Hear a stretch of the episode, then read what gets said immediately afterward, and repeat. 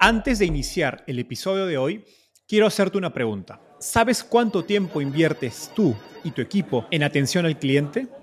En el mundo de las startups, donde cada segundo cuenta y cada cliente es importante, Zendesk se convierte en tu aliado perfecto. Es como tener un equipo de superhéroes de atención al cliente a tu disposición. Zendesk es una plataforma omnicanal que integrará todos tus canales de comunicación como WhatsApp, email y redes sociales en un solo lugar. Gestiona tickets, ofrece una gran experiencia, aumenta tus ventas, pero sobre todo Construye relaciones cercanas con tus clientes gracias a Zendesk. Como beneficio exclusivo por ser parte de la comunidad startupeable, podrás probar el CRM de Zendesk completamente gratis por 6 meses. Y si decides continuar, tendrás 15% de descuento en tu primer año de contrato. Lo mejor de todo es que Zendesk escala de acuerdo a tus necesidades. Desde la oficina prestada donde empezaste hasta la compañía global que quieres construir. Compañías globales como Slack, Shopify y Airbnb confían en Zendesk para su atención al cliente. Ahorra tiempo, dinero y mantén felices a tus clientes.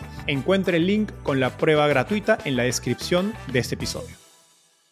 En las últimas semanas, Perú, mi país, ha pasado por momentos muy difíciles y violentos. Pese a este panorama, me siento optimista al ver a peruanos trabajando para reducir las brechas que dividen a nuestro país. Una de esas personas es Mariana Costa, CEO y cofundadora de Laboratoria, una plataforma que capacita y ayuda a conseguir empleo en carreras de tecnología a mujeres en situación de bajos ingresos. A la fecha ha capacitado a cerca de 3.000 mujeres que han triplicado sus ingresos no solo en Perú, sino en México, Colombia, Chile y Brasil. También Laboratoria ha levantado más de 5 millones de dólares de capital filantrópico de organizaciones como Google, el Banco Interamericano de Desarrollo y Mackenzie Scott. Mariana nos contó por qué eligió ser una organización sin fines de lucro en lugar de una empresa privada tradicional y las claves para levantar capital filantrópico. También hablamos sobre cómo construir y crecer productos educativos que transformen la vida de sus alumnos. Gracias a Ana María Martínez, Herman Marín y Lorena Jacobo por su gran ayuda para preparar esta entrevista tan inspiradora. Hola, mi nombre es Enzo Cavalier y soy un convencido de que el emprendimiento en tecnología es una oportunidad histórica para resolver los problemas más urgentes de Latinoamérica.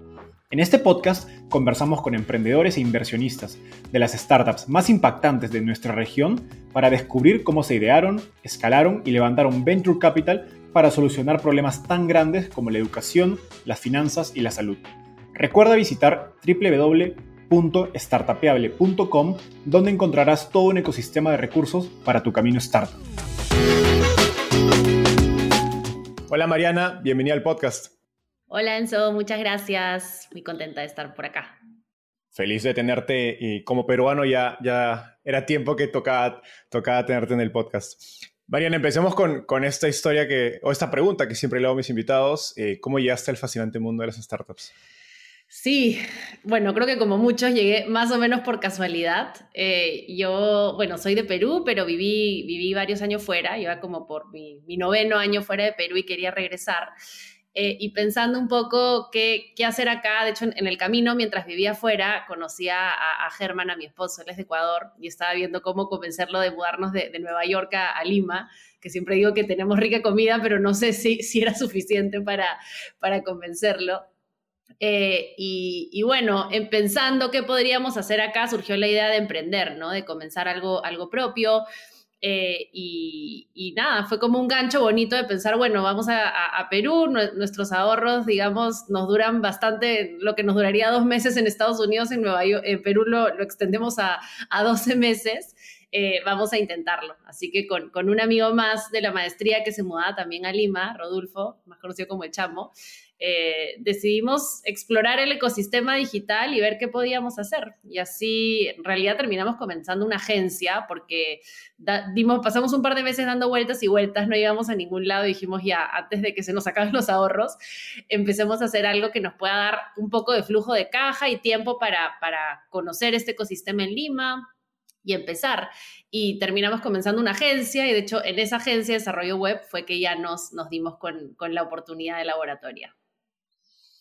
E, en verdad, esta prehistoria a emprender, de hacer una agencia, es más común de, creo que es de lo que uno, uno pensaría. He conocido muchos emprendedores que empiezan con una agencia y eso les abre un poco la mente, entienden el negocio de desarrollo, eh, consiguen ciertos contactos y es una buena manera, digamos, de bootstrapear o autofinanciar esos primeros meses antes de, ir a ser una compañía más de producto, digamos, eh, o una startup propiamente dicha.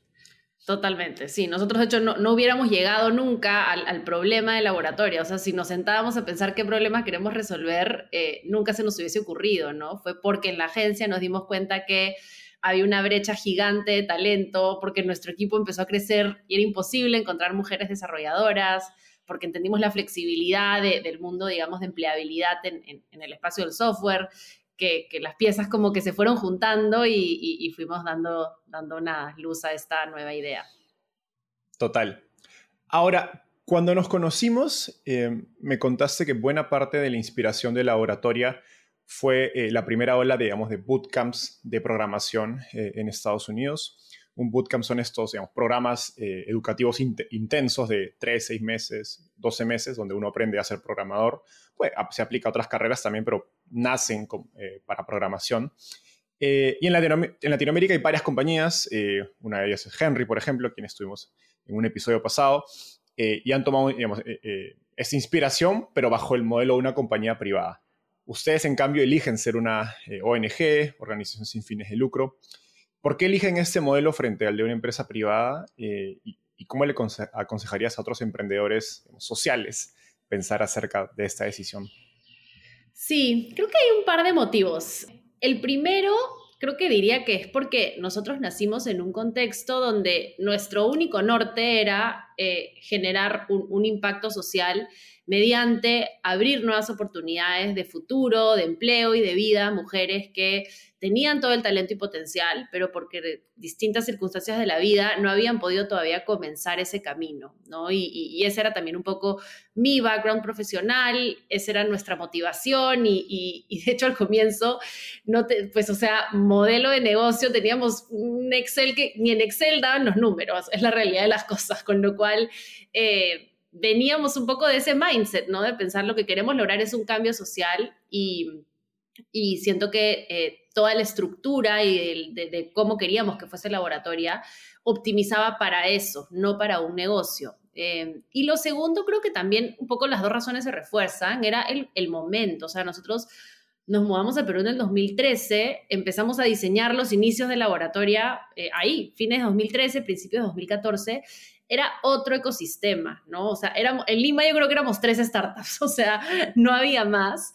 Eh, no habían puesto todavía fondos grandes, menos fondos de impacto. Entonces, pensar en, en financiar esta idea con algún tipo de inversión externa que buscase un retorno, siento que ni, siquiera estaba sobre la mesa, era como algo tan lejano que al final del día eh, dijimos, no, o sea, esto es lo que conocemos, va a ser más fácil de alguna forma darle, darle vida por aquí. Em, y de hecho es interesante porque ha sido una decisión que nos hemos cuestionado mucho a lo largo de los años y siempre hemos revisitado. Siempre cada par de años decíamos, bueno, ¿será que seguimos siendo non-profit? ¿Cambiamos a ser una for-profit? ¿Cuáles son los pros? ¿Cuáles son los cons? Y, y con muchas dudas alrededor de si es que ese había sido el camino correcto. Eh, sobre todo en un contexto donde el mundo de las startups empezó a crecer con todas las fuerzas, ¿no? Y nos empezamos a cuestionar, ¿será que ese, ese lado hubiese sido mejor? Y, y creo que eh, hemos reflexionado mucho y hoy yo siento que para el bootcamp ha sido la decisión que mejor nos ha funcionado y que más nos ha permitido crecer eh, y mantener siempre ese, ese foco de, de, transformación social en el corazón de lo que es laboratoria. Pero creo que cuando uno se, enfrenta a elegir, que es algo muy típico para emprendedores sociales, no hay un, camino correcto, ¿no? O sea, cada, cada vía tiene sus pros y sus cons y creo que lo importante es entender eh, cuál es el vehículo que más, le va, más, más, me va, más chances me va a dar de realmente alcanzar mi misión. Eh, y tener una reflexión alrededor de eso escoger un lugar para partir que también después la vida da vueltas y siento que hoy también es mucho más viable encontrar cómo pasar de un camino al otro. Eh, pero bueno, creo que para empezar es ver qué, sientes que hace más factible que sobrevivas esos primeros años y avances a alcanzar tu misión. Ahora, mencionaste, digamos, que han, evaluado varias veces eh, o reflexionado acerca del modelo y los pros y los cons. hoy, digamos, teniendo en mente digamos, que hay un ecosistema de startups más desarrollado, eh, de capital privado, tanto de ángeles, fondos, etcétera, ¿cómo pensarías en esa decisión? ¿no? ¿Cuáles crees que son las ventajas y las desventajas que uno debería tener en mente? Sí, yo creo que hay que pensar muchísimo en em, quién es tu usuaria, ¿no? Tu usuario, a quién quieres atender y de dónde vas a construir tu modelo de negocio. En nuestro caso, nuestro usuario es una mujer que de hecho, el 70% de las estudiantes que entran al bootcamp están fuera del mercado laboral en ese momento. El más o menos 30% que está en el mercado laboral eh, está en, un salario promedio alrededor de 300, 350 dólares, con un contexto de capacidad de pago bastante limitado para quienes probablemente acceder a, una educación de calidad transformadora para conseguir un empleo que triplique sus ingresos, sería bien complejo. Entonces, eh, nosotros hemos tenido bien presente eso, ¿no? ¿Quién es nuestra usuaria y, cuál es el modelo que tenemos que crear para servirle mejor? Y yo siento que en, el mundo del impacto social hay distintos tipos de usuarios y de usuarias y es bien importante tener en cuenta quién es, cuál es su contexto y cómo me aseguro de construir un modelo de negocio que no compita con mi impacto social, sino más bien que realmente pueda estar alineado, ¿no? Y ahí van a haber distintas alternativas, modelos de negocio donde dices, funciona, se alinea y podemos construir algo rentable, protegiendo ese impacto, eh, y otros contextos donde no, donde dices, mira, puedo generar ingresos para avanzar la sostenibilidad, pero realmente si optimizo para el revenue, eventualmente empieza a haber algún tipo de trade-off con el impacto que yo quiero creer, con el tipo de usuario o usuaria al que yo quiero atender. Entonces creo que esa reflexión es súper importante. Eh, y la segunda creo que es también el ecosistema en el que te mueves y la disponibilidad de conseguir el financiamiento que necesitas para crecer dónde es más viable conseguirlo en el corto mediano plazo, porque al final del día son, son mundos que tienen cosas bien parecidas, pero también tienen dinámicas bien distintas de cómo se levanta capital.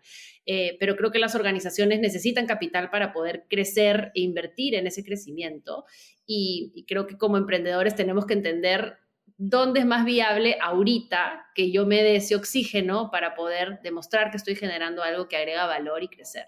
Qué interesante lo, último que, mencionas y digamos, en, este contexto donde hay poco capital para financiar un modelo eh, de negocio, ¿qué, errores crees que cometen emprendedores al momento de alinear su modelo de negocio al impacto? Y, y, es una pregunta que me parece muy interesante porque yo trabajando en un fondo de educación, tratamos de buscar esos modelos de negocio donde el impacto digamos, y el retorno financiero no compitan entre sí, sino que se refuercen, ¿no? Y digamos, si uno tiene más, digamos, más ventas, puede invertir mejor, más en producto y ese producto puede, digamos, se traduce en un mejor impacto para esos usuarios que a la vez atrae más ventas y no piensen en este, digamos, esta rueda digamos, o círculo virtuoso. Eh, ¿qué, errores has visto em, o incongruencias en modelos de negocio de, impacto y que generan estos, estos eh, digamos, eh, desalineamiento de incentivos dentro de la compañía? Sí, bueno, o sea, el mundo de los bootcamps donde nosotros nos movemos es un mundo que la ha sufrido un montón, ¿no? Eh, y bueno, eh, o sea, somos un espacio relativamente nuevo y, creo que han habido un montón de aprendizajes y, esos sufrimientos también llevan a, a, aprender y evolucionar, pero sea, tú, tú, ves que, no sé, si, si tú ves el modelo de laboratoria, nosotros tenemos un modelo de repago, ¿no? Las estudiantes pasan por el programa, no pagan nada mientras pasan por el programa. De hecho, incluso tenemos hasta stipends para ayudarlas a las que necesitan algún tipo de, de, apoyo financiero en ese momento. Em, y luego, al conseguir un empleo, empiezan a repagar. Eh, pero, por ejemplo, nosotros nos enfocamos en formar talento junior y justamente en mujeres que no, no han tenido una carrera profesional previa. Esta va a ser su primera carrera eh, profesional. Apuntamos a siempre tener los salarios de salida más competitivos en talento junior. Si yo quisiera recuperar el costo entero de, de lo que me cuesta cada estudiante con una ganancia, la verdad es que sí tendría que tener un modelo de repago bastante menos flexible del que tengo hoy, donde empieza a chocar un poquito la promesa de cambio de vida con de pronto 40% de mi salario está teniendo que regresar y, entonces al final mi vida no cambia tanto como pensé que iba a cambiar o tengo esta deuda que voy a tener que pagar por los próximos cinco años de mi vida. Entonces ahí se empieza a poner bastante sensible y delicado, ¿no? Y tienes que creo que pensar bien, bueno, hasta dónde podemos, digamos, empujar para tener una organización que tenga un modelo de negocio rentable, porque eso nos va a permitir crecer más, o hasta dónde de repente no, ¿no? En nuestro caso la reflexión ha sido, para nosotros no, no es el camino, porque ya estamos en un contexto donde la vida es compleja y, y nuestras egresadas salen del bootcamp y muchas veces sí, de pronto no ganaba nada y ahora gano mil dólares al mes, pero tengo un contexto familiar que igual es súper complejo y donde tengo que empezar a apoyar a, padres, a hermanos y, eso limita mi posibilidad de pago o donde igual estás en una condición de, de igual relativa vulnerabilidad económica porque algo pasa en la familia y eso te impacta de manera profunda y necesitas un modelo bien flexible para no construir con una mano y luego de repente restar un poco esa construcción con la otra. Entonces, son conversaciones que no son fáciles, pero siento que siempre hay que tener bien presente otra vez, ¿no? ¿Qué queremos lograr como misión? En, nuestro caso, hemos encontrado una manera de alcanzar nuestra misión complementando nuestras fuentes de ingresos. Algunas son propias, algunas son externas. Ahora queremos poner un endowment para tener esa diversidad que nos permita crecer de manera sostenible sin tener que hacer trade-offs en el bienestar de nuestros estudiantes. Perfecto y totalmente de acuerdo yendo al, digamos, siguiendo en esta línea de financiamiento, pero yendo al inicio de laboratoria, em, como explicabas, en ese momento no había un ecosistema de startups, tampoco hacía sentido en, términos de impacto ir por un modelo privado. ¿Cómo financiaron esos primeros digamos, pilotos o, MVP de, de laboratorio?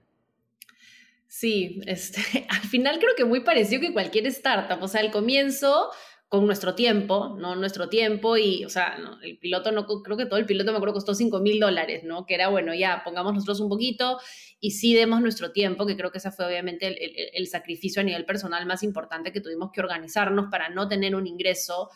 Eh, yo creo que por el primer año, eh, y eso sí, sí, por supuesto que tiene, tiene, tiene sus, sus implicancias, pero así, y luego cuando ya teníamos algo que mostrar, postulamos a concurso que saliera por el mundo de, impacto social, concurso al que postulamos, eh, fuimos ganando fonditos pequeños, que en ese momento obviamente parecían un, muchísimo dinero, ¿no? Nuestro primer fondo que ganamos eran 15 mil dólares y era como, vamos porque ahora sí podemos llegar lejísimos.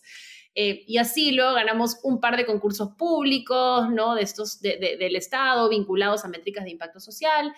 Y así, ese fue como nuestro primer año y medio. Y creo que sí nos enfocamos en, realmente tener un, modelo de impacto sólido con potencial y así fuimos tocando puertas a eh, organizaciones que financian digamos, impacto social, ¿no? Y llegamos al BID, que nos dio como nuestro primer grande, ya un millón de dólares, que ese sí fue como un game changer en ese momento en nuestro camino.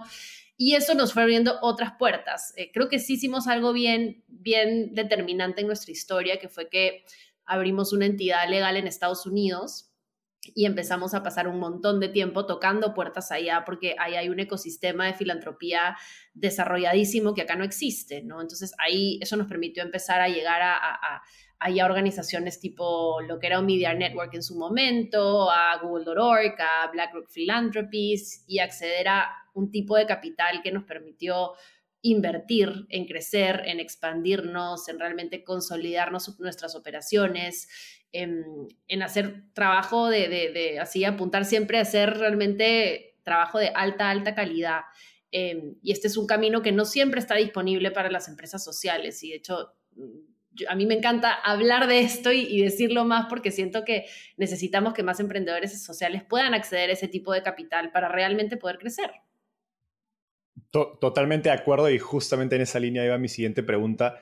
Habiendo levantado capital, digamos, filantrópico o de impacto, eh, de instituciones como mencionaste Google, el BIT, recientemente la, fundación de, Mackenzie Scott, que buscan esas organizaciones en, digamos, en un proyecto de, impacto social eh, y cuáles son las claves para levantar capital filantrópico en el contexto de que, como tú mismo decías, esta industria en Estados Unidos, eh, imagino en Europa también, está mucho más desarrollada. Entonces, imagino que la, la barra o el estándar para, con el que evalúan a un proyecto en términos de métricas de impacto, etcétera, me imagino que debe ser mucho más alta.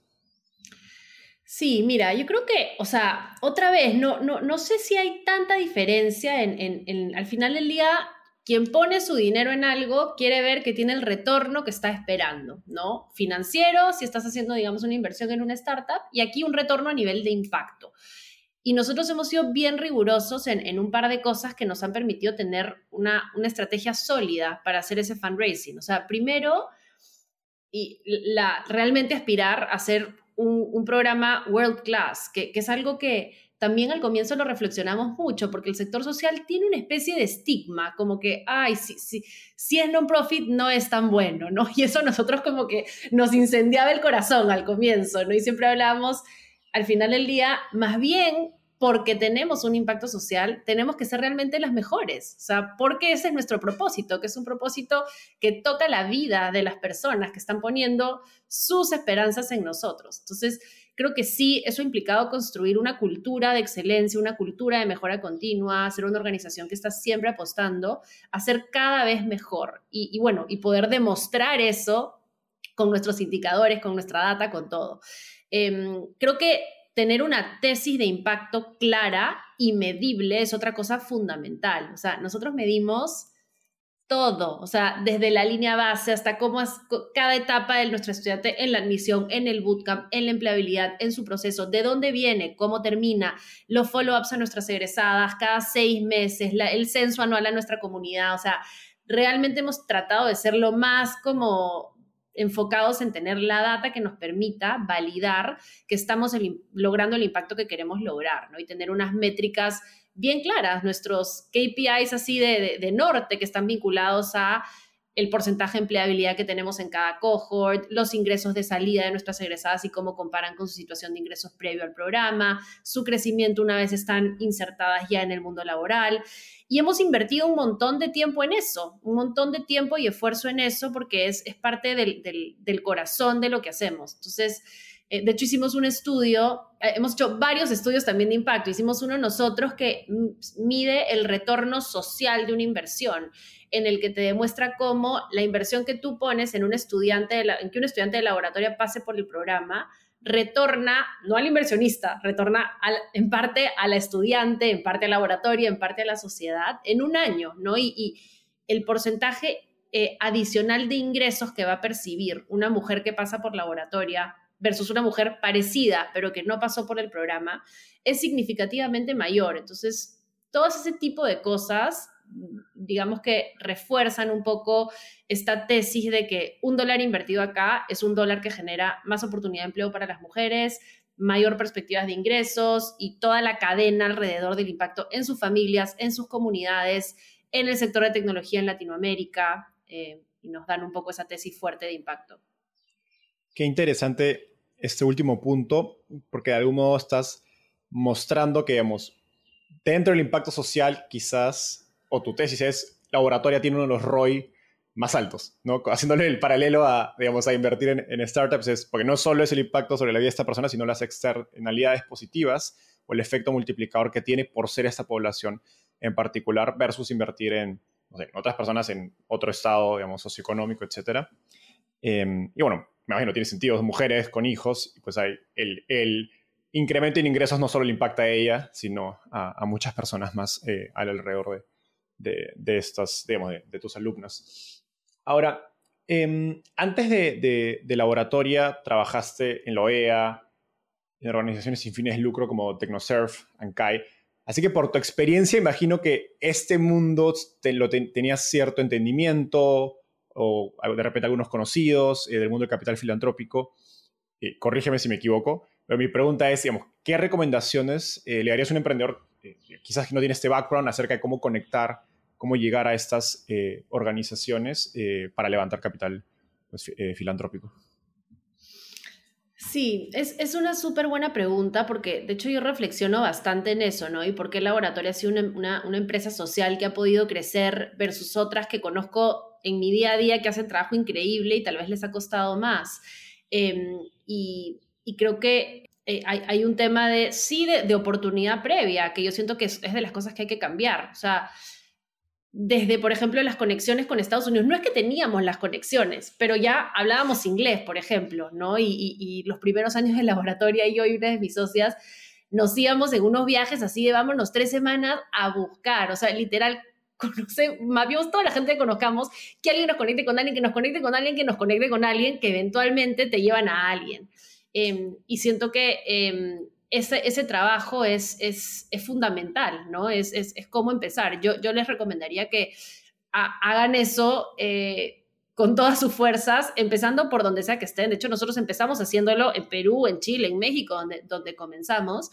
Eh, se enfoquen muchísimo en, en, contar su historia y tener el backup que demuestre que es una historia de impacto en la que realmente vale la pena invertir y que tengan la capacidad también de, de mm, o sea, yo siento que igual que en las startups, pero creo que en este mundo de impacto tienes que demostrar que estás creando algo que e, es más realmente un movimiento. Nosotros a veces hablamos de laboratorio así, ¿no? Como un espacio donde hemos logrado sumar a distintas personas, equipo, estudiantes, pero también sus contextos, sus backgrounds, empresas que contratan y donantes para hacer un cambio que trasciende a el cambio en cada estudiante y se vuelve un cambio más sistémico, eh, digamos, donde ojalá podamos mover una aguja a, mayor nivel. Y creo que ese panorama es súper importante también para poder acercar a, organizaciones interesadas en financiar impacto, que está bien, quiero apoyar acá, digamos, ya 50 mujeres, pero realmente quiero a alguien que me demuestre que está pensando más allá de estas 50 mujeres y está pensando en un cambio que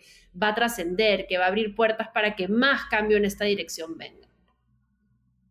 Qué, importante en este punto y, me surge la pregunta de, digamos, hablaste del retorno financiero para el inversionista de startups en este caso buscan un, un retorno social. ¿Qué rol juega la sostenibilidad en esto? Están buscando, me imagino, proyectos que pues, sean no organizaciones de impacto perdón, por 10, 20 años o más, porque en, este caso de laboratoria, pues el, imagino que no hay un exit propiamente dicho como si hay en una startup.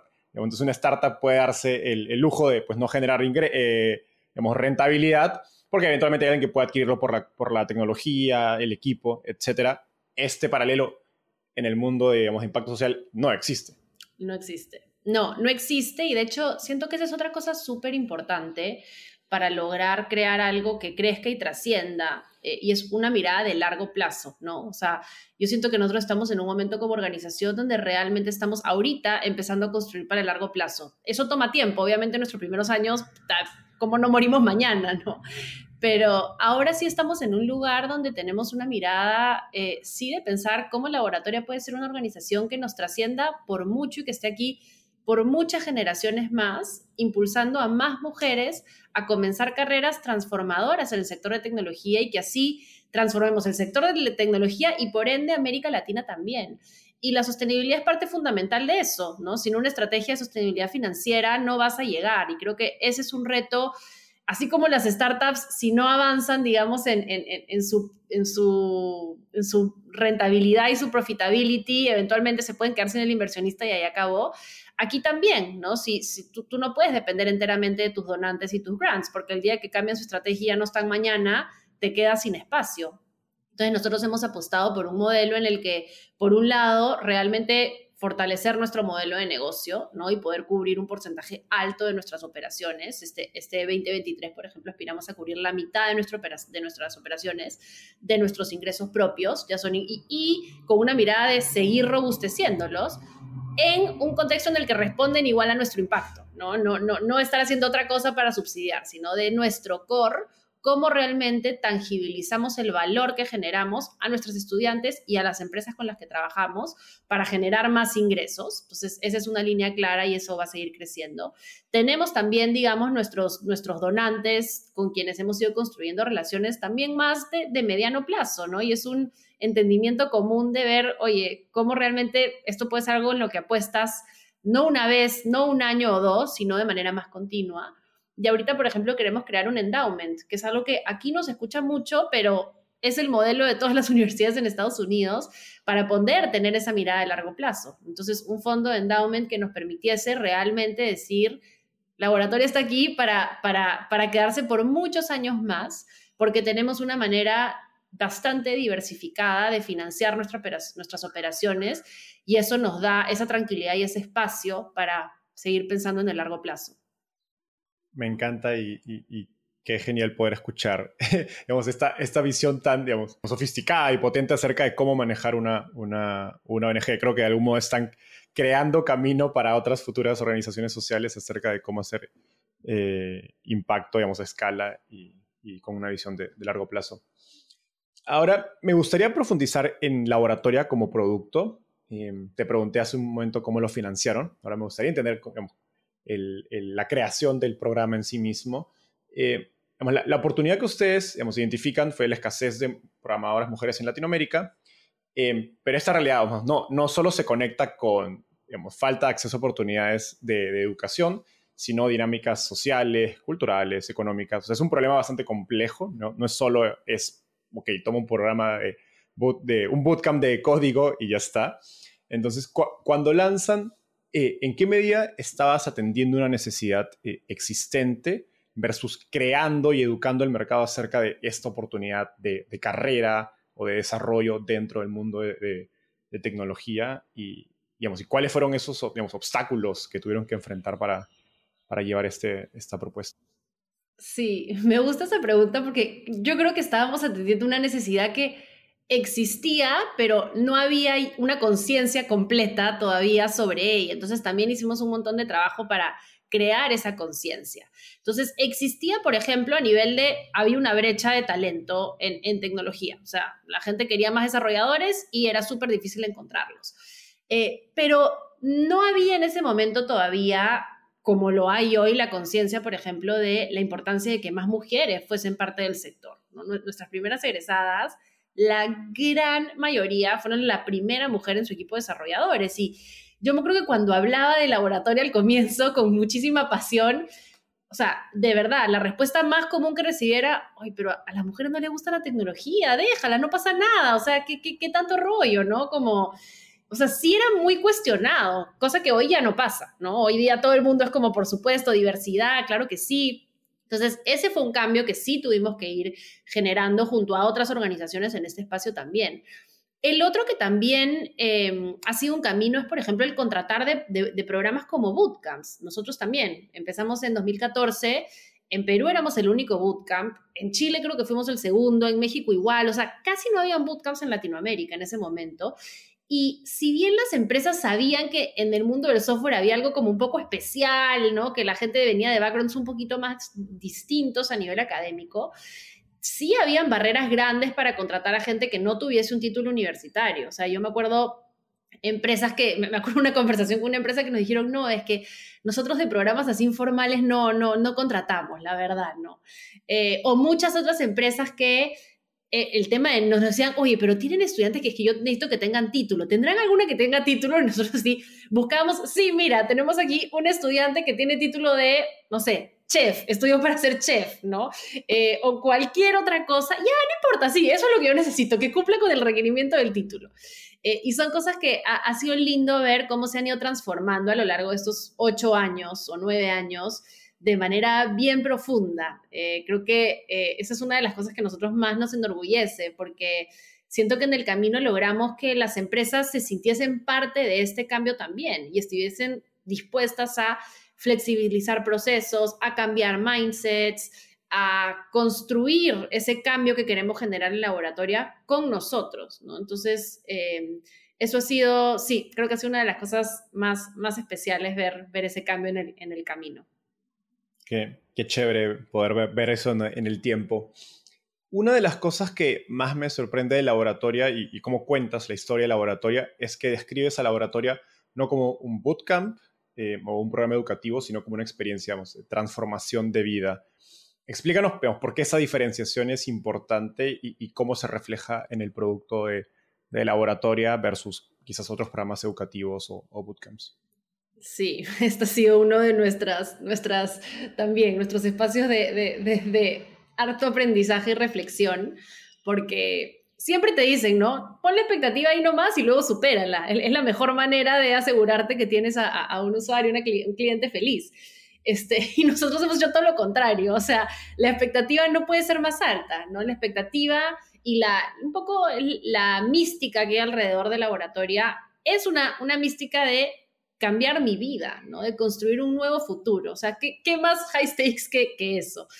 Eh, pero, o sea, lo hemos pensado un montón, pero esa es la magia del laboratorio. Y, nos pone en una situación retadora porque realmente la expectativa es muy alta y siempre hay que estar a la altura de, de, cumplirla, pero es al final lo que es nuestro programa. O sea, yo siento que el laboratorio es un lugar donde la programación es, es como una excusa. Eh, es una excusa que es una excusa importante porque te da la, la, la chamba, que te da el nuevo salario y todo eso, pero realmente es un programa de transformación mucho más profundo, o sea, de autoconocimiento, de aprender a creer en ti misma, de confiar en que puedes lograrlo, de conectar de manera cercana y profunda con una comunidad de mujeres dispuestas a acompañarse, a retar estereotipos de la sociedad propios y a soñar en grande, ¿no? Decir, ¿sabes qué? Yo sí puedo y voy a ir a conseguirlo. Y creo que, nada, al final del día... Eh, eso es parte de lo que nos hace especial, eso es lo que hace que, a pesar de que es difícil y que cuando no estamos a la altura de esa expectativa es dolorosísimo, eh, es quien es laboratoria, ¿no? No sería laboratoria si no tuviese eso, eso detrás.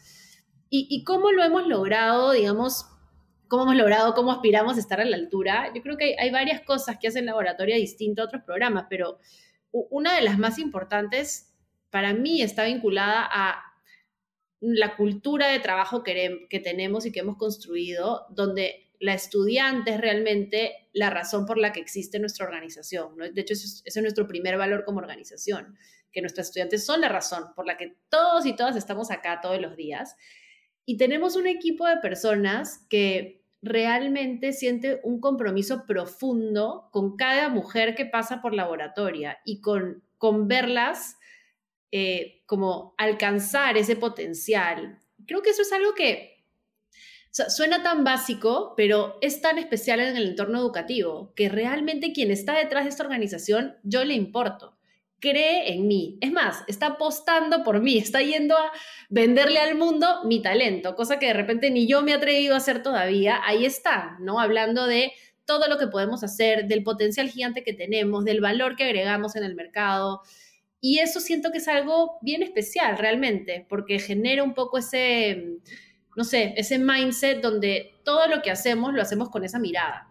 A veces eso también nos trae problemas, no, no, digo que, que no, no, es tan fácil eh, y nos trae problemas de escala, de eficiencias en algunas cosas, pero pues ese es el trade-off. También es lo, que, nos lo que genera ese, lugar seguro para aprender, para creer en ti y poder, digamos, seguir ese camino de cambio. Me encanta esto último y está muy relacionado a, reclutamiento y cultura. E imagino que este lente que, describes es algo que está muy, muy arraigado en, cómo ustedes buscan a la gente de, de su equipo, digamos, del equipo dentro del laboratorio. Eh, digamos que ese fit cultural es parte de esa, identificación con la misión. Ahora, del, del, otro lado, más a nivel de producto, del programa, ¿cómo logras estas cosas? Porque describes digamos, eh, eh, transformaciones a nivel personal de la estudiante que pues no son, o sea, en una pantalla está bien difícil que sucedan, ¿me explico? O sea, no, yo, he llevado muchos cursos online y he aprendido cosas nuevas, pero no he sentido ninguna de las cosas que estás descrito. ¿Cómo llevas eso al programa y sobre todo en un contexto online, remoto? Sí, sabes que de hecho era una de las cosas que más nos preocupaba cuando pasamos a remoto con la pandemia, porque antes Claro, antes era, o sea, tú ibas a cualquier sede de laboratorio y eran 60 mujeres pasando 8 horas al día juntas. Era como, esto va a pasar porque aquí estamos compartiendo, eh, conociéndonos y bueno, obviamente facilitábamos ciertas cosas, pero, pero eso sentíamos que daba un montón. Y con el remoto dijimos, ¿y ahora cómo? Y la verdad que ha sido increíble ver cómo eh, sí se puede, ¿no? Y se puede con muchas otras ventajas más que nos ha dado estar, estar en remoto. Eh, pero creo que es una, combinación de cosas. O sea, primero creo que la experiencia en cómo se aprende en laboratorio está íntimamente ligada a esto. Es un programa todo project-based, o sea, tenemos a lo largo del bootcamp, hay como, no sé, una serie de proyectos, no tantos, de hecho, porque son proyectos largos, son más o menos cinco o seis proyectos, de, pero hay posibilidad de elegir. Eh, que las estudiantes se enfrentan para aprender mediante, su solución a esos proyectos, ¿no? Y ahí hay un montón de trabajo, digamos, em, de autoconocimiento, porque no, no es, llegó y está mi profesor y me está dictando mi clase, es, y ahora yo qué hago con esto, ¿no? ¿Por dónde comienzo? ¿Cómo voy? ¿A quién sigo? ¿Me frustro? ¿Cómo salgo de esta frustración? Tengo que trabajar todo este proyecto con dos compañeras más, enfrentamos problemas para alinearnos, cómo realmente traemos un espacio de, de poder darnos feedback de manera sincera, de manera honesta. Y luego tenemos un montón de ceremonias que buscan también abrir espacios de compartir Em, no solo de aprendizaje técnico, pero también de mayor vulnerabilidad, ¿no? De quiénes somos, de qué nos une. Tenemos una currícula fuerte de, desarrollo de habilidades socioemocionales, toda centrada alrededor de em, el, muchísimo el autoconocimiento de qué tengo y qué me falta construir. Em, y, y luego muchísimos espacios de, sí, de, no sé, de pasar juntas por algo que es bien difícil, de verdad que no es, eh, no es fácil el bootcamp, o sea, pasar juntas por una experiencia difícil, pero en un entorno de compañía, de vulnerabilidad, de conversación íntima y cercana, que te afianza de alguna forma y te hace sentir, no sé, o sea, que estás haciendo algo que vale la pena y te está costando, pero igual lo, lo, lo, lo vas a poder lograr porque tienes este entorno que te acompaña. Entonces, creo que la, hecho, la dificultad del programa y el reto por la manera en la que se aprende, hay un montón de generar esa mística también, que siento que sería más difícil de generar si fuese más fácil, si de repente fuese más simple. No, es, es bien complejo y eso es parte de también. Total. Me suena que la parte de currículum y de programación es, quizás es lo más sencillo versus lo, lo demás, que, que, es un cambio más a nivel personal y, y es necesario para poder lograrlo lo otro, pero como decíamos al inicio, ¿no? Es, yo podría ver un video en YouTube o una clase online y aprender a, programar o algo sencillo, pero la otra parte es mucho más difícil de, de, pasar por ella y, y, es necesario, entiendo, por el futuro de las carreras de estas personas, ¿no? Porque entran en un mercado laboral al que están entrando por primera vez, tienen, digamos, habilidades nuevas que desarrollar, entrar en un nuevo entorno, culturas de trabajo, etcétera, y toda esa parte personal es clave para poder enfrentarse a los nuevos retos que se vienen post laboratorio. ¿no? Es como que recién es empezando quizás el, el, gran reto. 100%. De hecho, nosotros siempre decimos que, o sea, el, el, bootcamp es una piscina y la verdad que sí, hay veces que estás lanzándote a la piscina cuando todavía no, no, no, no es que tengas dominado el nado. Em, eh, digamos que de repente en la educación tradicional estás practicando el libre afuera, ¿no? Sin entrar. En el bootcamp entras y aprendes a nadar pero el mercado laboral es el mar, o sea, ese sí es el mar con sus tormentas. Y claro, eh, aprendemos en la piscina abierta porque sentimos que es lo que más te va a preparar para el mar. Eso es, eso es parte también de, lo que lo hace difícil y nuestro norte siempre ha sido no preparar a nuestros estudiantes para conseguir un trabajo, sino para que comiencen una carrera. Y, sí hay diferencias entre qué skills necesitas para uno, para lo otro, además en un contexto de seis meses, ¿no? Em, pero bueno, creo que haber aprendido en la piscina sí les facilita llegar al mar, a pesar de lo difícil que es, porque igual esa transición para todo el mundo es difícil, tu primer trabajo en un nuevo sector. Eh, y, creo que, nada, ahí de verdad que nuestros estudiantes son, son cracks, ¿no? Y, pues se acompañan, se, se, apoyan, que también es algo bien especial, y, ya van demostrando lo que pueden dejar en la, en la cancha. Una de las particularidades que, mencionas de laboratoria es que no hay clases ni profesores y que todo es basado en proyectos o, project-based. ¿Cuáles son los retos técnicos del programa eh, o de un programa de este estilo? Digamos? ¿Cómo aseguras resultados, satisfacción del alumno cuando tienes tan poco, entre comillas, control sobre la experiencia, dado que no hay clases o profesores? Sí, o sea, tenemos coaches, le llamamos coaches.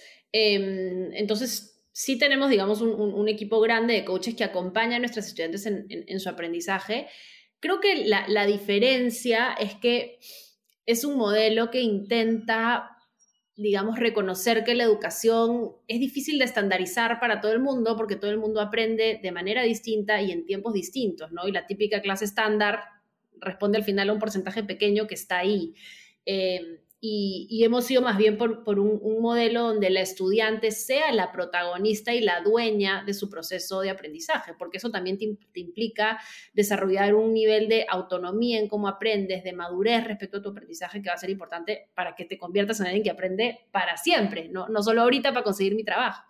Em, Entonces, de ahí viene un poco este modelo project-based donde está el reto de negocio real que requiere una solución, pero en lugar de darte ya la clase estándar, bueno, ¿cuáles son las preguntas que tú tienes? ¿no? ¿Cuáles son las dudas particulares que tú? ¿Cuál es tu manera especial de resolver este proyecto?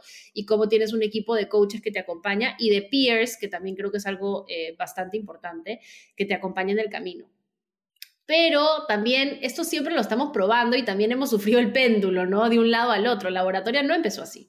Siempre empezó con una visión de que nuestros estudiantes pudiesen ser aprendices autónomas, pero en verdad al comienzo éramos un programa mucho más tradicional porque es lo que sabíamos. En el comienzo nos fuimos apasionando con la educación y con, digamos, esta filosofía detrás de cómo aprender y al comienzo nos fuimos al otro extremo y era como, o sea, ¿qué es esto? O sea, alguien deme luz, ¿no? Tampoco puedo resolver todo de esta manera. Eh, y creo que poco a poco hemos ido encontrando un punto medio donde sí realmente el programa genera skills de autonomía para aprender, pero con el suficiente acompañamiento que no lo hace inviable, ¿no? Si obviamente tenemos un proceso de selección arduo. O sea, el laboratorio entra más o menos entre el 10 y el 15% de las mujeres que postula cada año. O sea, es bastante competitivo entrar. Son mujeres que evaluamos por una serie de criterios, principalmente muchos vinculados a sus ganas de aprender, su capacidad de lidiar con la incertidumbre, su manera de resolución de problemas cuando se frustran, su capacidad de apoyarse en otras personas para avanzar en este camino. Entonces, sí tienen, digamos, ciertos skill sets que hemos visto que hacen más fit con, este modelo y tienen un poco esa garra y esas ganas de aprender que nos ayuda. Y, cómo medimos el éxito también es complejo, la verdad, porque y de hecho lo discutimos un montón, ¿no? Cómo tenemos entendimiento profundo de a dónde está cada estudiante. O sea, el bootcamp de verdad mide un montón de cosas de manera continua, ¿no? O sea, desde, o sea, semanalmente tenemos nuestros sprint checkouts donde, donde hay preguntas de, muchísimo de su autopercepción. También hay evaluación de sus peers, también hay el feedback de los coaches, eh, preguntas más vinculadas a socorro, quiero abandonar este programa versus no, me siento súper cómoda. Y luego al final creo que lo que tenemos nosotros es que al ser un programa de empleabilidad, al final nuestra métrica última es se emplean o no se emplean, ¿no? O sea, si, si logramos emplear a más del 85% de cada cohort, estamos como tranquilas que vamos por buen camino. La gran mayoría de nuestros estudiantes aprendió lo que tiene que aprender para ser exitosos en un proceso competitivo. Si no lo logramos, algo está pasando, ¿no? Hay que volver y corregir rápido porque por alguna razón no están llegando al nivel que deberían llegar para ser competitivos en el mercado. Qué, interesante esto que, mencionas del péndulo entre, digamos, ser dar demasiado apoyo y no dar apoyo, ¿no? ambos extremos están mal, quieres que sea un centro donde das algo de apoyo, pero lo suficiente para que la persona sienta la libertad y la responsabilidad de, digamos, de liderar o controlar su aprendizaje. Ahora, em, ¿cómo piensas acerca de, digamos, de, ese trade-off entre experiencias educativas en tiempo real versus las asíncronas, que es una de las grandes discusiones del mundo de EdTech o educación eh, online? Ay, sí, esa es una de las grandes discusiones que no, no, no sé bien eh, cuál es la respuesta, pero creo que, creo que la respuesta, a ver, parte de es el outcome, ¿no? ¿Qué buscas con ese aprendizaje? Y otra vez, creo que el mundo que busca upskilling para fortalecer mi perfil, adquirir nuevos skills, ¿no? Aprender de cosas que me gustan, es un mundo. El mundo que busca emplearte por primera vez en el mercado, en este mercado laboral, es otro mundo. O sea, realmente... Son jobs to be done diferentes. Completamente diferentes, completamente diferentes, ¿no? Entonces, eso creo que es súper importante tener presente. Y también el tiempo, ¿ya? Porque en este mundo del upskilling tal vez puedes llegar a emplearte, pero tal vez pues sí te va, a tomar dos años, va poquito a poco. Acá nosotros tenemos un constraint de tiempo. En seis meses tienes que estar lista. De venir de, no sé, haber sido, digamos, dedicado a tus hijos los últimos cinco años, trabajado en ventas, trabajado en un call center o sido artista, a ser desarrolladora de software en seis meses, ¿no? Y, pasar por un proceso de empleabilidad y sostener tu trabajo. Entonces, es otra, son otras las dinámicas. Y yo creo que para esta, este segundo espacio donde estamos nosotros con el bootcamp, eh, creo que los elementos asíncronos son, perdón, son fundamentales, porque además no solo estás construyendo habilidades técnicas, estás también construyendo habilidades de socialización, de preparación para el empleo, de otros skills complementarios que necesitas para desempeñarte bien dentro de un equipo. Entonces, la interacción con otras personas es absolutamente fundamental para las habilidades que queremos construir.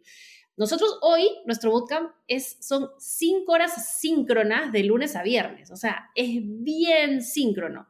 De hecho, estamos eh, eh, tratando de, probar algunas cositas para bajarle un poco y tener un mejor mix eh, que no sea tan demandante como es hoy día en horas síncronas. pero bueno, antes eran ocho presenciales, nos pasamos a cinco, digamos, remotas y estamos siempre ahí, pero siempre también somos bien delicados, o sea, esa es otra cosa en educación, ¿no? Nosotros experimentamos bastante, pero es bien delicado cómo experimentas y cuándo, porque nos ha pasado ya. Es, no solo es una persona y también es un resultado. Entonces, si yo experimento y, ups, ¿no? De pronto reducimos las horas síncronas a la mitad y, oh, me doy cuenta cuando se van a emplear que no aprendieron lo que tenían que, y de pronto logro el 70% de empleabilidad en ese cohort en lugar del 90%. O sea, ese es un impacto para cada una de ellas, para nosotras como organización, eh, bien delicado. Entonces tenemos que tener harto cuidado en cómo vamos probando, pero todo el tiempo estamos probando, eso sí es verdad. O sea, y, y tenemos la ventaja que hoy, más o menos este año que viene, va a comenzar un cohort de laboratoria cada menos de un mes, o sea, cada tres semanas prácticamente va a partir un nuevo cohort.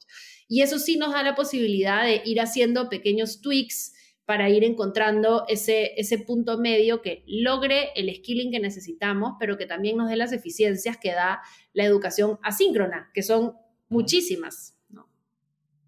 En, en, esa línea, ¿cómo piensas acerca, digamos, de, del futuro de la escalabilidad de laboratoria? Entiendo que hoy día pasan, cuando, me, cuando conversamos, alrededor de 600, 700 alumnas por año en laboratoria eh, ¿cómo hacia futuro crees que se mantenga esa escala? ¿Crees que se puede llevar a miles, a decenas de miles? Y un poco relacionado al producto y, las, y, la, y la conversación que tuvimos hace, en la pregunta anterior.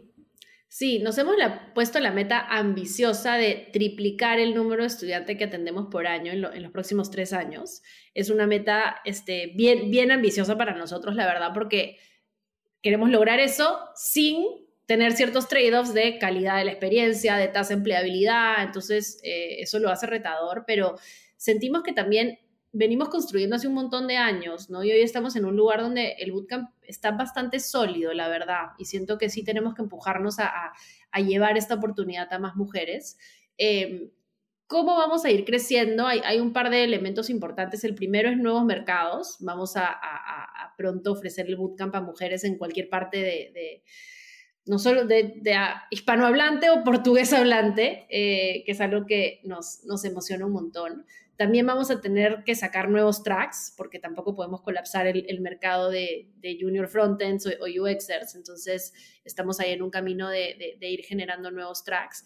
Y vamos a empujar un poquito, pero no demasiado tampoco, el tamaño de cada cohort, ¿no? Y nuestros cohorts son como de 45, 50 estudiantes, eh, queremos crecer eso un poquito más, eh, haciéndolo viable con, primero, estamos invirtiendo bastante en tecnología y, en, tecnología y en recursos que le permitan a nuestras estudiantes ser todavía más autónomas, eh, que creo que es, una cosa fundamental en el camino. Y segundo, también seguir evolucionando nuestra metodología educativa, ¿no? Realmente, o sea, ese modelo en el corazón, cómo lo seguimos optimizando y mejorando para poder implementarlo a un poquito mayor escala. Ahora, dicho eso, nosotros también pasamos por un montón de etapas de, de, dudas o a veces sentir, uy, no, ¿no? Como 700 estudiantes al año no, no es nada, ¿no? Incluso 2.000 que queremos llegar no es nada. Y la verdad que siento que eso tampoco es justo porque o sea, y ya, ya llegamos como al círculo completo de entender que nosotros en el bootcamp nunca vamos a llegar a cientos de miles de mujeres. O sea, eso no va a pasar, ¿no? Eso, que una sola organización haga eso en un programa que tiene las características del nuestro, de empleabilidad, con este foco, sería el colapso y, no queremos ir por ese camino. Eh, entonces, eh, hoy tenemos una tesis de impacto que, el, bootcamp es un elemento central y eso, nos vamos a empujar a seguir creciendo y ojalá en tres años sean 2.000 y de repente en tres más de eso sean cinco, pero no van a ser 100.000, ¿no? Em, y, luego dónde más queremos avanzar para así tener un impacto más sistémico. Entonces ahí estamos generando, por ejemplo, estamos comenzando un nuevo producto que, está, que, sí tiene una lógica de mucho mayor escalabilidad. No sé si tampoco cientos de miles, la verdad, pero ojalá decenas de miles para empezar. Eh, que ya no busca empleabilidad, está orientado a mujeres que ya están trabajando y tiene otras dinámicas, el trabajo que hacemos con empresas, que también tiene un cambio que trasciende lo que hacemos en laboratoria, nuestro rol acompañando a otras organizaciones en este espacio, ¿no? Compartiendo lo que hemos aprendido, ojalá inspirando a otras organizaciones que quieren trabajar en este sector, porque no todo lo vamos a hacer nosotros y creo que eso está bien. Me encanta el self-awareness porque pone pues expectativas eh, realistas eh, y eso imagino que se luego se, se, traduce en la estrategia, en la misión, en el alineamiento con tu equipo. Y tampoco sería lógico decir, ok, vamos a escalar esto a cientos de miles de personas, cuando la verdad es que el producto tiene, tiene características que no lo permiten y irían en detrimento de la misión de, de laboratorio, que es transformar la vida de, de, estas mujeres. Ahora, hablando de la escalabilidad del lado de la demanda, digamos, más allá de lo que hacen ustedes a, nivel interno, eh, crecer laboratorio me parece un reto fascinante porque ustedes, digamos, sus alumnas están tomando una decisión que implica literalmente un cambio de vida radical, eh, porque quizás jamás imaginaron ser programadoras por distintas razones como falta de acceso a oportunidades, quizás no son cercanas a la industria de tecnología, así que nunca se les pasó, o de repente es muy raro que se les pase por la cabeza. Y de hecho me comentaste que, que 40% de sus alumnas ya, habían, ya han postulado una o dos veces, entonces hay un proceso, digamos, de, de digamos, eh, maduración de, una alumna o una futura alumna de laboratorio, ¿qué estrategias han sido efectivas para generar este awareness eh, e ir cultivando, digamos, su funnel de potenciales alumnas? Sí, ese ha sido todo, todo un camino también.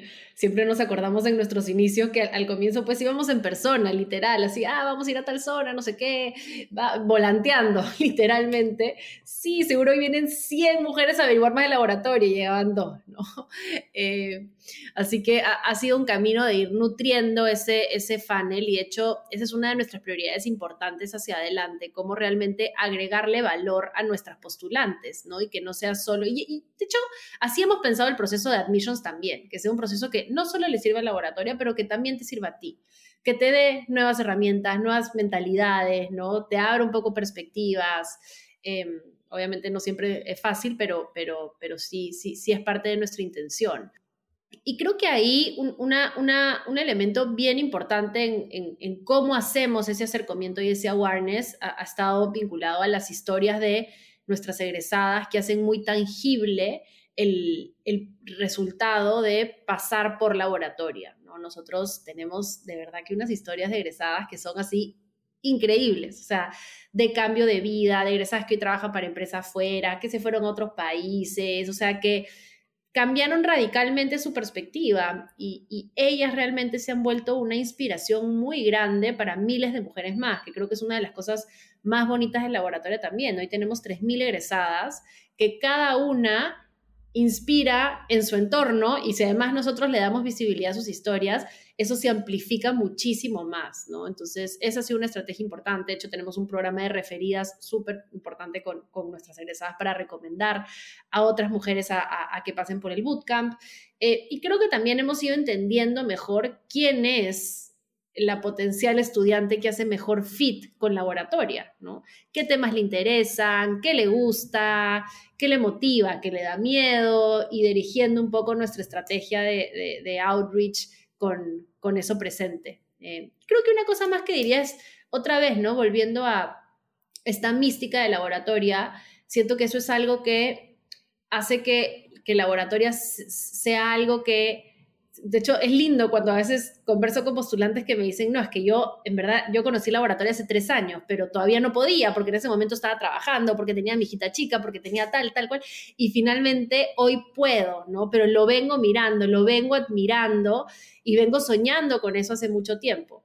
Claro, eso también es duro cuando el 90% de nuestros postulantes no está ingresando en ese momento, pero muchas que se quedan ahí con esa garra eh, luego lo logran, ¿no? O incluso por otro lado llegan al laboratorio. Hace poco conocí una chica que me decía que, que había postulado tres veces, no había entrado, pero había dicho, ya sabes que igual esto es lo mío, había estudiado en otro lugar, había puesto su empresa, ahora contrataba egresadas de laboratoria, así que nada, siempre damos también ese mensaje que el hecho de que laboratoria tal vez no sea para ti en este momento porque no somos el, el, fit adecuado, no quiere decir que este mundo no sea para ti. El mundo tech está lleno de oportunidades increíbles y qué más queremos de, si bien no es en el bootcamp, de otra manera, acompañarte, impulsarte a que, a que lo conozcas y te atrevas. Me, encanta este, este mensaje. Eh, y justo, eh, digamos, mi, mi, siguiente pregunta va, va en esa línea porque estos quizás testimonios que compartes suenan too good to be true, ¿no? O sea, que alguien, como decías, de, de no sé, de ser cocinero, trabajar en ventas, cuidar a tus hijos, a ir a otro país, trabajar en una empresa de Estados Unidos, suena too good to be true y además que es gratis. ¿Cómo, digamos, manejan o gestionan, eh, quizás me imagino que genera, no sé si en un inicio, quizás ahora menos, pero generaba mucho... Eh, no sé incertidumbre o desconfianza acerca de, laboratoria como, como un producto o, una propuesta. Sí, bueno, no es gratis, eso es algo que siempre nos pasamos este, corrigiendo a veces que tenemos algún artículo en medio o así, en medios o así, porque no es gratis, de hecho no cuesta poco. Nuestras, nuestras egresadas pagan 3.500 dólares de regreso a laboratoria. Este, y además el costo oportunidad de ir a laboratoria es, es muy alto, tienes que dedicarle entre el pre de postulación y el post de empleabilidad, o sea, es casi un año de tu vida que vas a estar dedicada al 100% a, a, esto, ¿no? Entonces eso también lo, comentamos mucho para que nuestras postulantes sepan a qué están entrando y tengan el contexto y las expectativas donde deben estar. Em, entonces, sí, pero, pero lo que dices sí nos pasa un montón. Y yo, yo también acá rato hablamos con el equipo y digo, ya, algo tenemos que hacer, porque no puede ser que cada vez que hablo con una postulante, esa es la historia. No, es que, sobre todo las que no nos han conocido, ¿no? Es que yo por ahí vi un ATI y decía, esto no puede ser, ¿será que es un engaño? Pero bueno, voy a probar. Y, siempre un porcentaje llega al proceso de admisión así, ¿no? Como, o lo vi por ahí, pero me, me daba la duda, pero bueno, ya, me, me lanzo a intentar. Sí, un poco escéptica, porque... Em, porque sí, sí esas historias son muy poderosas, ¿no? Y bueno, y el otro tema es cómo manejamos las expectativas, porque esas historias yo creo que son, son las historias de la mayoría de nuestras egresadas y eso es algo que nos enorgullece un montón, pero no de todas. ¿no? No todas consiguen empleo, no, no podemos emplear, al, ojalá empleásemos al 100%, pero creo que hemos tenido un cohort donde empleamos al 100%, pero después es difícil, ¿no? La vida pasa, no para todas el proceso de aprendizaje funciona, Em, entonces, ir manejando esas historias que puedan ser una inspiración y una fuente de motivación, pero también cómo, cómo gestionamos las que por distintos motivos no ese es el camino, ¿no? Totalmente. me imagino que e, esos, esos casos, digamos, esos porcentajes que no ingresan deben ser parte clave igual de manejar a nivel de, digamos, de expectativas y tu equipo, porque es, pues, es la comunidad laboratoria, es la marca de laboratoria, e igual quieres que, que estas se pues alumnas se lleven la mejor experiencia del programa y, no se lleven ese, digamos, remordimiento y quizás no lograron lo que, lo que la mayoría logró eh, dentro del laboratorio. Mariana, llegamos al final. Esta es una ronda de preguntas rápidas. Te voy a hacer una pregunta y me tienes que responder en menos de un minuto. ¿Estás lista? Estoy lista. Si tuvieras que emprender de nuevo desde cero, ¿cuál sería el principal consejo que te darías? El principal consejo sería elige a a socios y socias que realmente sean tus amigos de vida y gente con la que compartes a nivel profundo eh, en valores, en sí, en así, en lo que más nos hace, nos hace humanos, ¿no? En el corazón, que estén ahí cerca siempre. ¿Cuál ha sido el libro más influyente en tu camino por el mundo de las startups? A ver, voy a decir dos, ya voy a hacer trampa, porque del mundo de las startups, Beyond Entrepreneurship 2.0 es un libro que me encantó, me encantó, me encantó, me encantó, lo leí en un momento, siento que bien crítico de mi crecimiento y, siento que me iluminó de forma bastante profunda. Pero siento que para ser emprendedora y llevar esta vida también he leído muchas otras cosas que me han ayudado y hay un libro que se llama eh, When Things Fall Apart, de, de hecho una monje budista, que, que fue un libro que ha tenido mucho impacto en mí también porque es como una perspectiva de entender la vida, ¿no? Y cómo, cómo tener un approach a la vida donde dejamos, de, dejamos ir un poquito el control de ciertas cosas y empezamos a encontrar felicidad en, en, otras. Y creo que para tener balance en mi vida estos años, eh, esa, esa, filosofía ha sido bien importante. Eso es lo, lo último que un emprendedor piensa al inicio, pero eventualmente se da cuenta que tiene que, digamos, si quiere seguir creciendo, escalando y que sea algo sostenible en el tiempo, tiene que darle eh, importancia, si no, porque digamos, y no se va a acabar bien rápido, no, es, no es una carrera de 100 metros, sino una, una maratón. Finalmente, ¿qué te gustaría cambiar del mundo de las startups en Latinoamérica? Sí, yo diría, esto no es algo que me gustaría cambiar, es algo que me gustaría potenciar, porque yo siento que sí está, pero tenemos la oportunidad de potenciarlo. O sea, yo creo muchísimo en, las startups como motor de progreso social en América Latina, ¿no?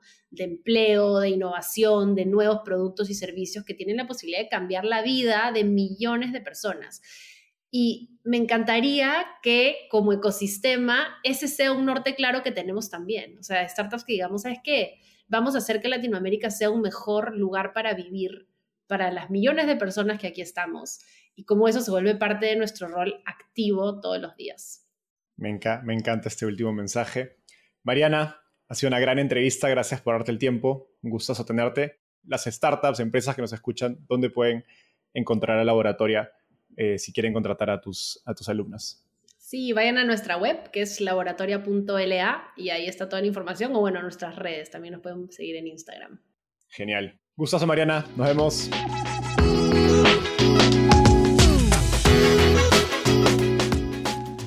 Antes de cerrar el episodio, quiero contarte que lanzamos el podcast Startupiable en 2021 y en menos de un año ya somos casi 10.000 personas que lo escuchamos cada mes. Y quiero seguir creciendo esta comunidad.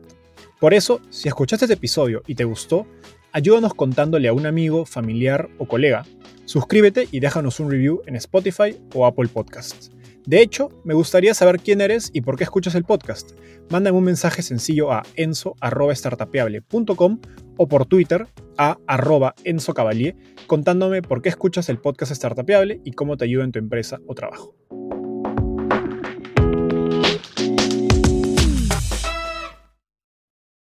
Este es un podcast producido por Explora.